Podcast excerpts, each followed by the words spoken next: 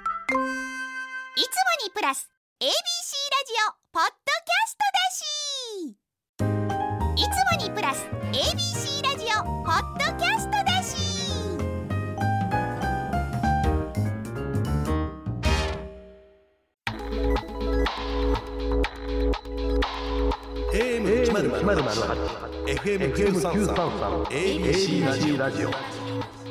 今村翔吾山崎れなの言って聞かせて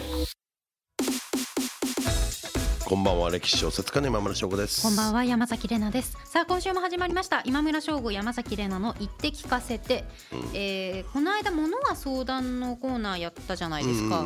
であの届いてたんだけど時間がなくて読めなかったものがありまして面白そうなのがあんの気になるんですよ大阪府ラジオネームリカックスさんから、うん付き合って2年になる彼氏がいますうん半年前から一緒に住んでいるのですが彼はそのタイミングで禁煙すると言い出しましたうん私も昔タバコを吸っていたので特に気にならないしどっちでもいいんですが彼氏なりの決心のようでしたしかし2週間後には吸っていました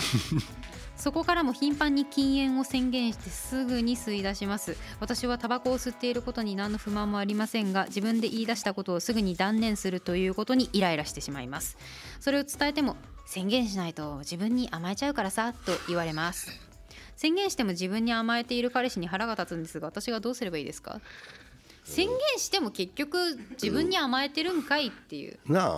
あか俺は俺もほらタバコ吸うけど、はいはい俺はもう一回たりともごめんやけど禁煙しようと思ったことがないタイプの人間で、うんうんまあ、人に迷惑かけなきゃ別そにうねそうそうそうだからまあもちろん喫煙所とかな、うんなんかするけどだから宣言せんかったらいいと思うけどねてかなんで辞めたいんですかね彼はうんななんで辞めたいんですかねだって別に彼体のこ女さとん、とか、まあ、彼女さんけど気にしてないって書い信てじるてかならいんやなったらまあ吸ったらいいと思うんか別にどっちでもいいよって言ってんのに彼が勝手に禁煙するっつって言ってやっぱ吸ってるっていうのがそうなんかその繰り返しすごいなんか不毛ですよね、すごないんか嫌だ確かにそれはイラつくのはわかるかイらまあなんか彼は彼なりになんかしたんやろうと思うねんだけどその宣言しやなやめられへんっつってるけど宣言じゃやめられへんのやったらなんかこうなんか宣言して次破ったらこう自分の手をボールペンで突き刺あす痛いと痛かい痛い痛い痛い痛い痛い痛い痛い痛いそのレベルまで誓いを上げへんかったらだから有言不実行ってことでしょそう一番最悪じゃないですかそう「ハンターハンター」の制約と制約みたいな感じでレベルを上げていくんよ。あー嫌だわーだからなんかもう吸っちゃったらその時点で貯金箱に1万円入れさせるとかあいいね、うんそれでなんか旅行行くとかうん買い物するとか、うんいいじゃないねですか一万で円それで彼女が買い物するっていうあいいねいいねいい彼ね女がですよ彼がじゃなくて1万円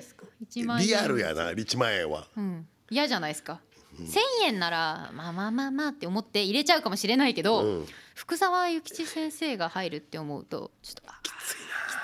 って思うで別え彼女さん別に吸わないでって言ってないのになんでやめようとしてんですかねそうねなんなんだろうな、まあ、禁煙したいんだろうなそうね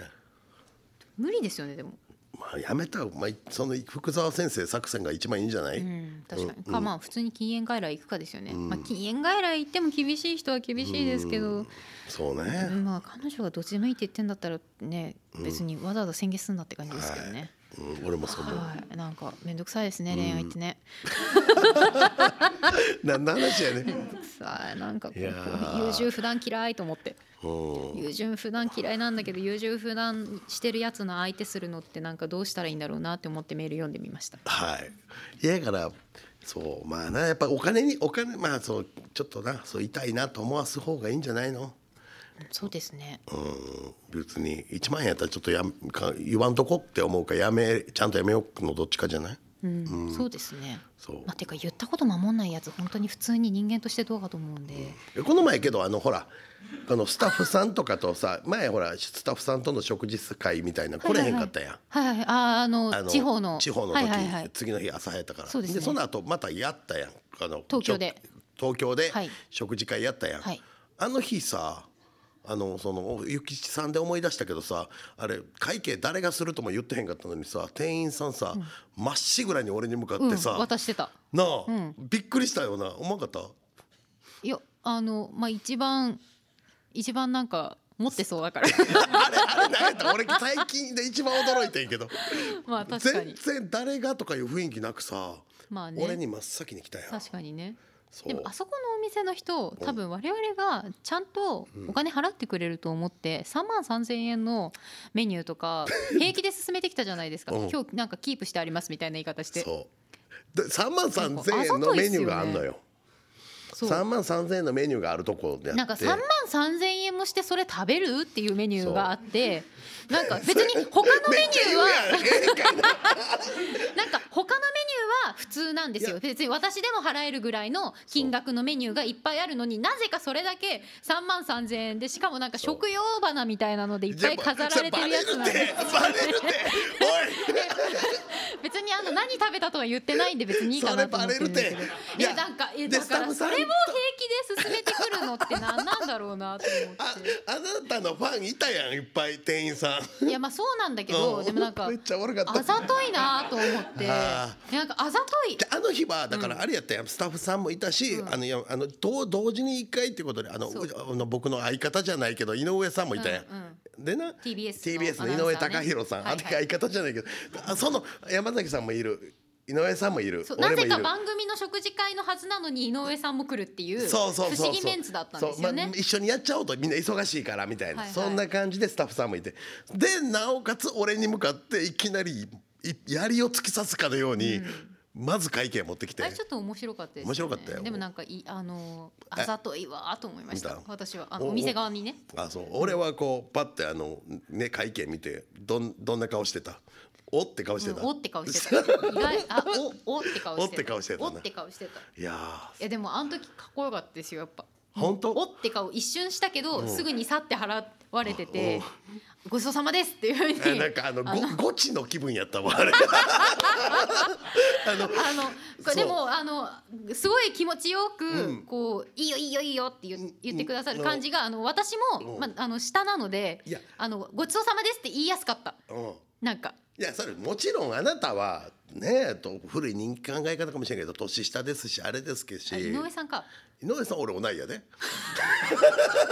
も井上さん出そうとされてましたよしてたしてたけどそれをけど制してもいやけどやっぱ言うてもサラリーマンじゃないですかあの方は言うてもたまあ確かに、うん今って考えるとね今村先生富豪だからななんでよそんじょそこらの38歳とい違うもんやけどあの会話面白かったいやそんなそのその3万3,000円のこと言うなんて思ってへんかったか面白らかったですやっぱこれ聞いとるで聞くって言ってたでラジオ 大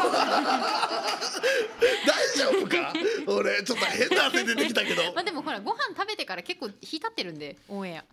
大丈夫ですよ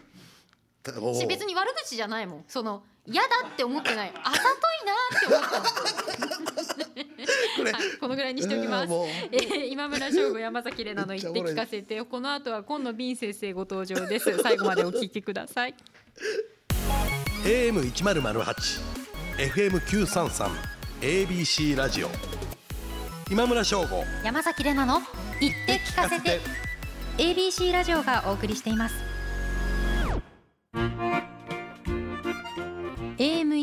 AM1008FM933 ABC ラジオがお送りしている今村翔吾山崎玲奈の言って聞かせて早速ゲストの方です先週に引き続き小説家の今野敏先生お越しいただきましたよろしくお願いしまよろすしくお願いします。よろしくお願いします。何やら選考会の話でちょっと盛り上がってましたねださかっきら僕が角川春樹小説賞っていう賞で今野先生に選んでもらって、そうですね僕はまあ単行本デビューしたんですけど、はいはい僕はその春樹賞の今度選考会選考委員を務めることになりまして、はい。そうなんです選ぶ側になったん ですよ。えなんかすごい、えさすがですね。何がですか 何がですか早いあ出世が早い。あれ北方健三先生もがう北方先生今野先生、はいえー、門川春樹社社長長3人で選んでくれはってて、はいはそこに今度僕が選ぶ側で加わるわけです四よ。人になるんですかそうだから言ったんですよ俺あそうの22だと割れてダメですよとそうこれ最後その多数決やった時にねそうだから僕はどうすんの0.5票でいいですって言ってるんですよ。いやいやいやいやいややけどだから今度僕は初めて選考委員としてはい一緒にやらせてもらうんですよ。だからめっちゃ緊張してるんですそれよは。選考委員になった理由は何だったんですいやかなんかこう、うんいやいやまこの優秀な作家だからいや本当に今やだ誰がねそう飛ぶ鳥を落とす勢いあいやねいやいやけど、まあ、年齢もね多分若いから次の世代にっていう意味合いもあるとは思うんありますねんあそうなんですね、うんやっぱり選考委員の方々もどんどんどんどんこうそうなんですよ改めて。あのーずーっと同じメンバーで選考委員やってると、その大体煮詰まってくるじゃないですか。もうああそうか、だからもう傾向も分かっちゃいますしね、うんまあ多分後々にまた僕だけではなくて多分女性が来たりとまかあいろいろあるとは思うんですよはいはいねはい様は子い見ながそれはあらりえますね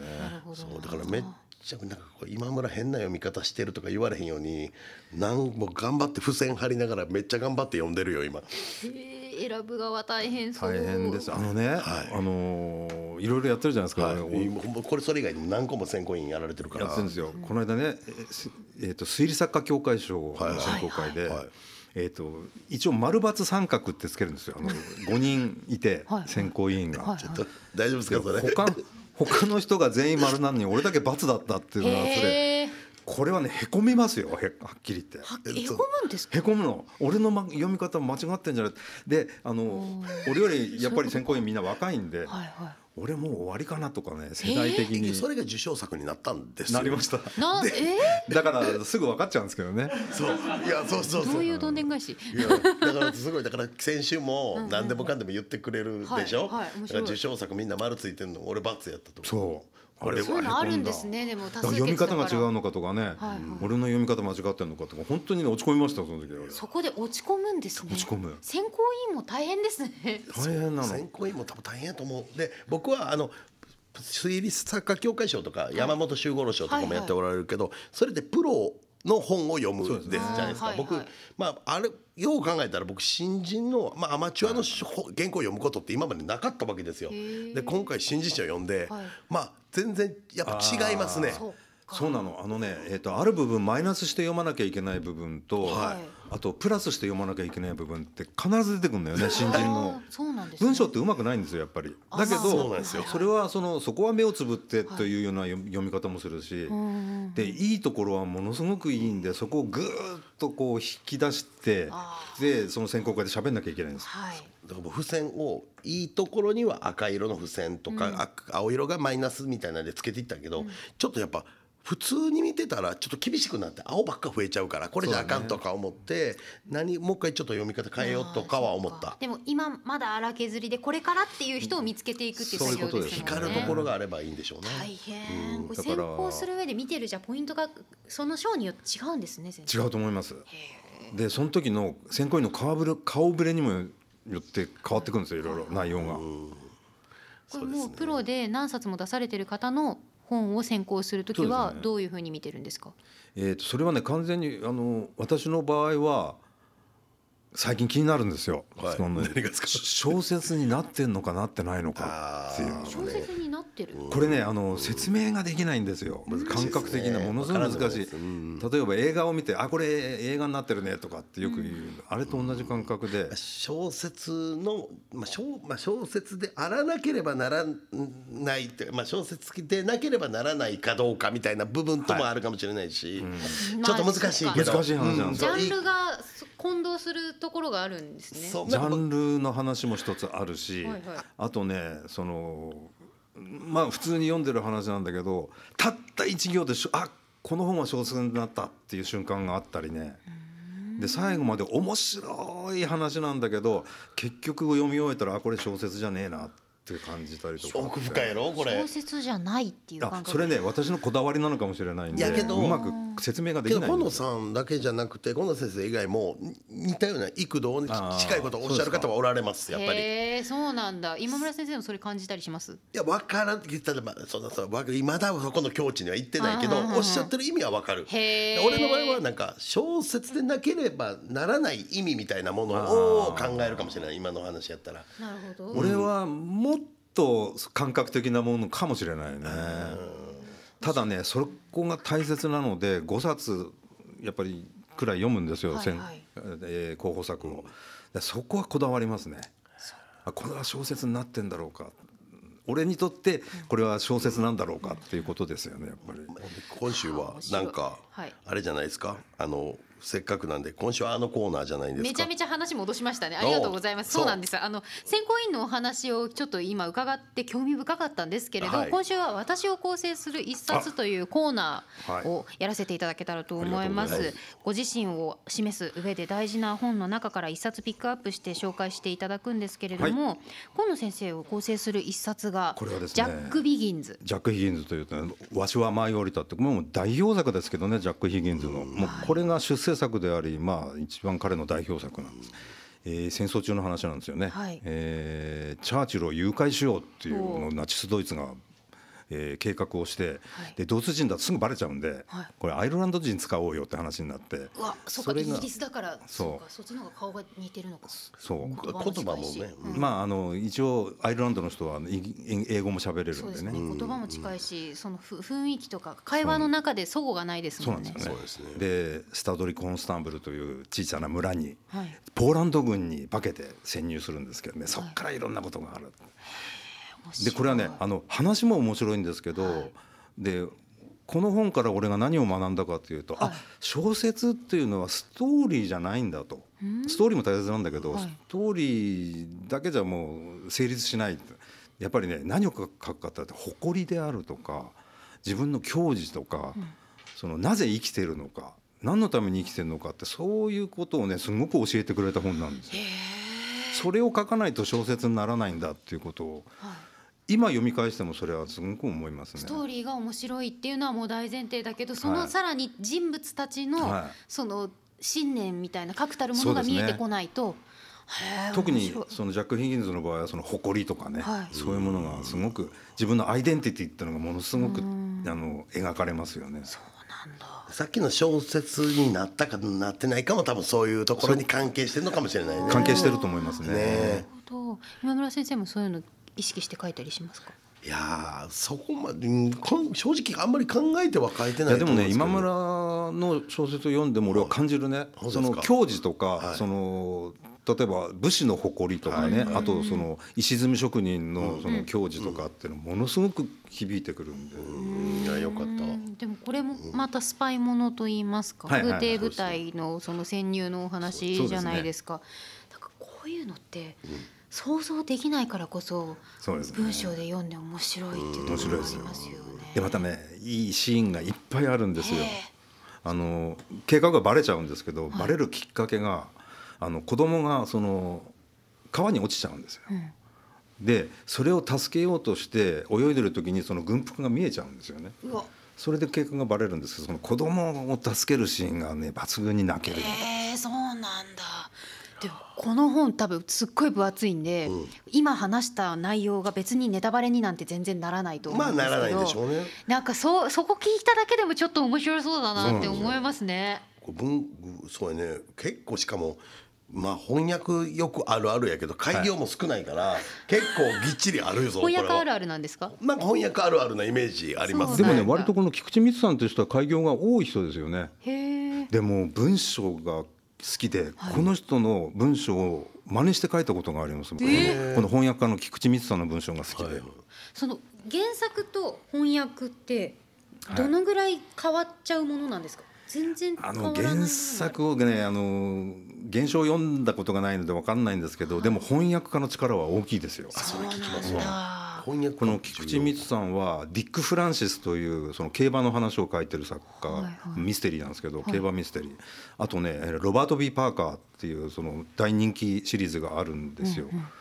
えーその人たちの役をやってる人で、はい多分その今言った3人くらいの作家は菊池さんが役やってないと売れなかったと思う。へえそのぐらい影響それ力はああるんるでとす思ね。うわーでも日本でも大ヒットしている一そう冊ですねはいですし映像化もねさされてれますてますけれど面白いなあでもなんか小説はもちろんですけれど、こう河野先生ガンダムが好きだったりガンダムと好きですかよあと石ノ森章太郎先生とご親戚う。またいとこですね。なんですね、ええなんかそういう他の作品に影響を受けたインスパイアを受けたって他にもございますかありますあります。あのーとにかくちっちゃい頃って漫画が大好きだったし、はい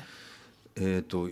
んなんだろうみんな読んでたんですよね。同じようなものを、うん少年サンデーなら少年サンデーをみんなそのクラスでまあや回し読みしたり、もうその時代っちゃ時代なのかもしれないですね特撮とかも好きですよねこの特撮も好きですね。ですねそうそう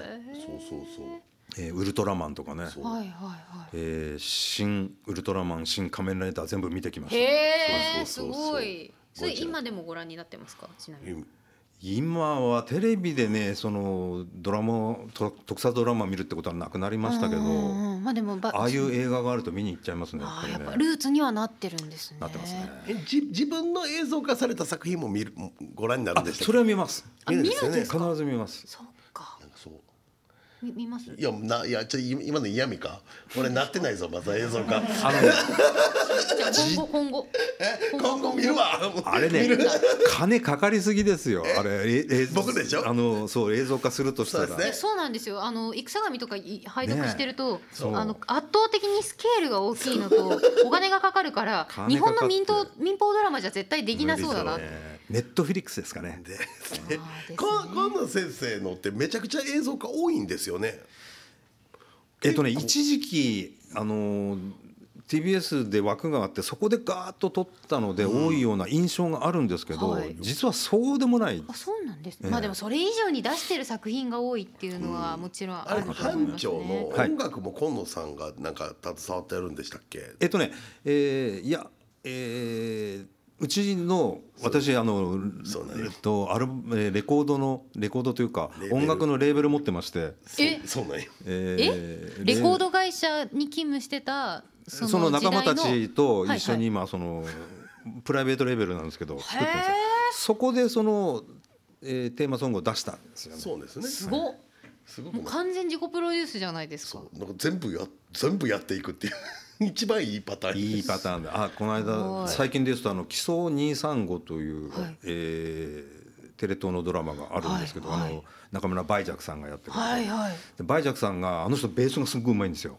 えで、あのテーマソング作ってきましたっつって、えー自分でデモテープ作ってきたんで、知らなかったそうなんですよ。すごい今そのオープニングタイトルは彼が作曲した。ええで自分で演奏してますでそれを CD じゃあ作りましょうっつって、はい梅雀さんと一緒に作って今野さんのそれもレーベルからそうです出しましたなんかこの人が俺のことさよくいろいろやってるって言ってるけど今野さんもかなりいろいろやってるくないいやいろいろやってますねのいやいやか俺はデビュー45年の間でそれをやったんであなたねデビューからそんなに経ってないんだなけど、なね、 6年ぐらいですえ六年6年目です6年にしてはいろいろやりすぎだというはい話ですそうよですね、そうですよねあでもねいろいろやった方がいいですよ本当にほんまマでジすでかそうなんですかいやけどねこれ不思議なもんで先輩だいぶ今野さんとかだいぶ上の先生ほどそうおっしゃる、北川先生もそうおっしゃってたしみんなそうそうそうだからいろいろやっといた方がいいと、でまあその調整はその時々で考えていったらいいからみたそいうなそうそうそうそううんそれは作家さん一本でやるのといろいろやってみるのとで何がどう違うんですかあのねえーっとね例えばね、はいその45年やってるんですけど新人の頃はね力んでるんですよ、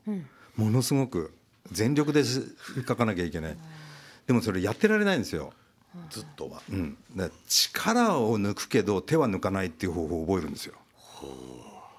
これはねなぜ分かったかというと空手なんですよ。空手全力で戦えないんですよ3分間も。なるほどだけど手を抜いたらやられるんですよ。だから力を抜くけど手を抜かないっていう方法があるんですよね。それね小説もそうなの。だからそれ技術テクニックとまあ変わっていくんですよねその時期時期にだから僕なんかもまあ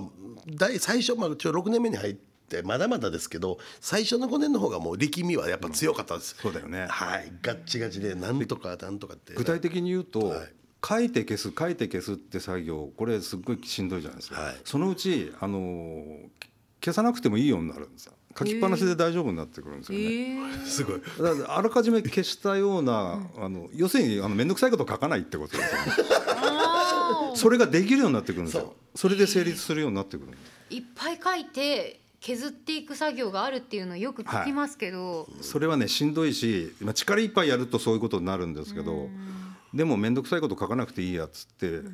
書いていくと非常にそのタイトないい文章になったりするんですよね。これはねあの経験です経験ですよ、まだそこで行ってないけど多分そうあるんですよ多分そういう境地が何個かそうあります。すごいですだからだからそういう意味でいろいろやって経験しとくのもいいし、そうそうそうそそそうそううう。あのーどんな経験も作家ってずるいんだよね。どんな経験してもね、これね損にならないんですよ。そうですそうですそうですね。なんか役に立つすごいな。すごいな、なんか最後空手の空手から減る、なんか精神性みたいな話になってきましたね。ちゃんと教養番組になってるんちゃいそういますかう番組 でね。え教養番組でしたっけこれい。やこれはね何番組なんでしょうねわかんない。作家さんの作家さんの裏側いやけど今日はね僕がね普段小説家でほら質問とかされて答えられなかったりとか僕も難しいって言ってることあるじゃないですかそういうことを結構あの確信ついてることをおし答えてくださったんで助かった感じはあります。今村先生からもうこの際お聞きしたいこととかはもう終わりましたいやけど これ以上は営業の秘密以上の秘密になりますけどあの今度会の方で、はい、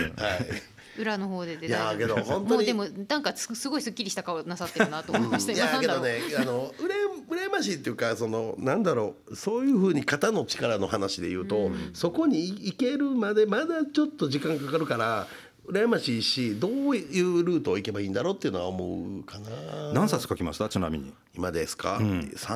35ぐらいですかもねう。ちょっとだと思うあのね俺100冊目から楽になったんですよへえそれなんどういう感覚だったわかんいないあのやっぱり数必要なんだなと思うんですよね経験として多分まあ多分こ今年ぐらいにはまあ今年来年ぐらいには50ぐらいになってくるあのかなもってう感じそれくらいからねちょっとだんだん楽になると思う、ですってありがとうっす。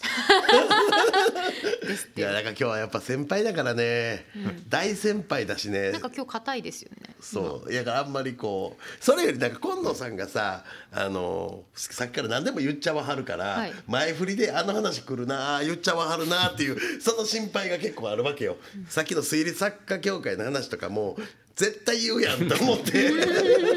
もう待ってたからでしかもあの私がもうその辺に関してはど素人なんで続けて聞くんですよ、多分だからその方が意外とそういう話の方がみんな聞きたかったいかやな、聞きたかったと思います。うすごい楽しいお時間でした。はいということで、はい改めてお知らせです。えっ、はと、い私読ませていただきます。はいありがとうござい新ます刊トランパー横浜みなとみらい署防体係絶賛発売中です。そして、少林流空手今野塾今野塾生をはい募集中募と集しいてうこまとすで。ホームページを見てください近藤先生の、私のホームページに詳しいこと書いてありますんで、はい、ぜひそちらの方ご確よろし認くおく願だいしますさい。ということで本日は小説家の今野敏先生でした。ありがとうございどました。うもありがとうございましたありがとうございました本当に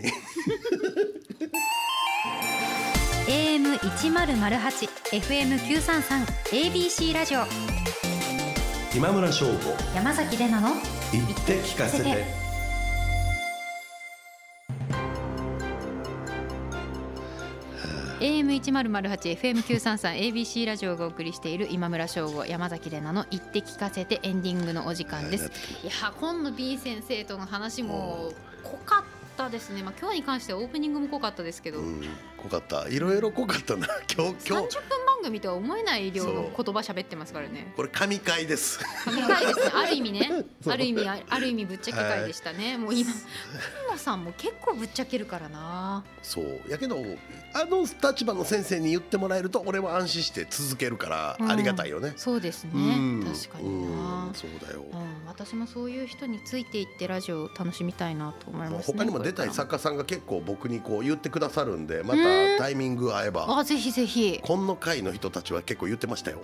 え。うこの中に誰いるんですか。ん、柚木優子さんとかはい。あのー佐藤清正さんとまあ柚木さんは出出てくれるって言ってたよお「功労の地の」じゃあちょっとうんいつかうんはいぜひぜひはい。よろしくお願いしおま願いす。しますもうパイプは今村先生しか握ってないんで、よろしくお願いします。はい、ありがとうございます。さあそしてお知らせです。はい、ABC テレビニュースおかえりに月1レギュラーで出演中です朝日新聞にて長官小説「ひとよ花よ」毎日連載中です弁のない詩が出てきて盛り上がってますはい、そして私山崎怜奈花子東京でウェブのエッセイの連載させていただいていますその書籍化山崎怜奈の言葉のお裾分けも絶賛発売中ですさらにファンクラブもやっておりますイベントだったりグッズだったりとかあとブログとかあとボイスでやったりとかあとそのファンクラブ内でのラジオとかもやってたりするのでぜひ調べてみてくださいよろしくお願いしますそしてこの番組は放送から1ヶ月間 Spotify や Podcast でも配信中ですラジコのタイムフリーとともにこちらもぜひチェックしてくださいということでここまでのお相手は今村翔吾と山崎れなでしたまた来週また来週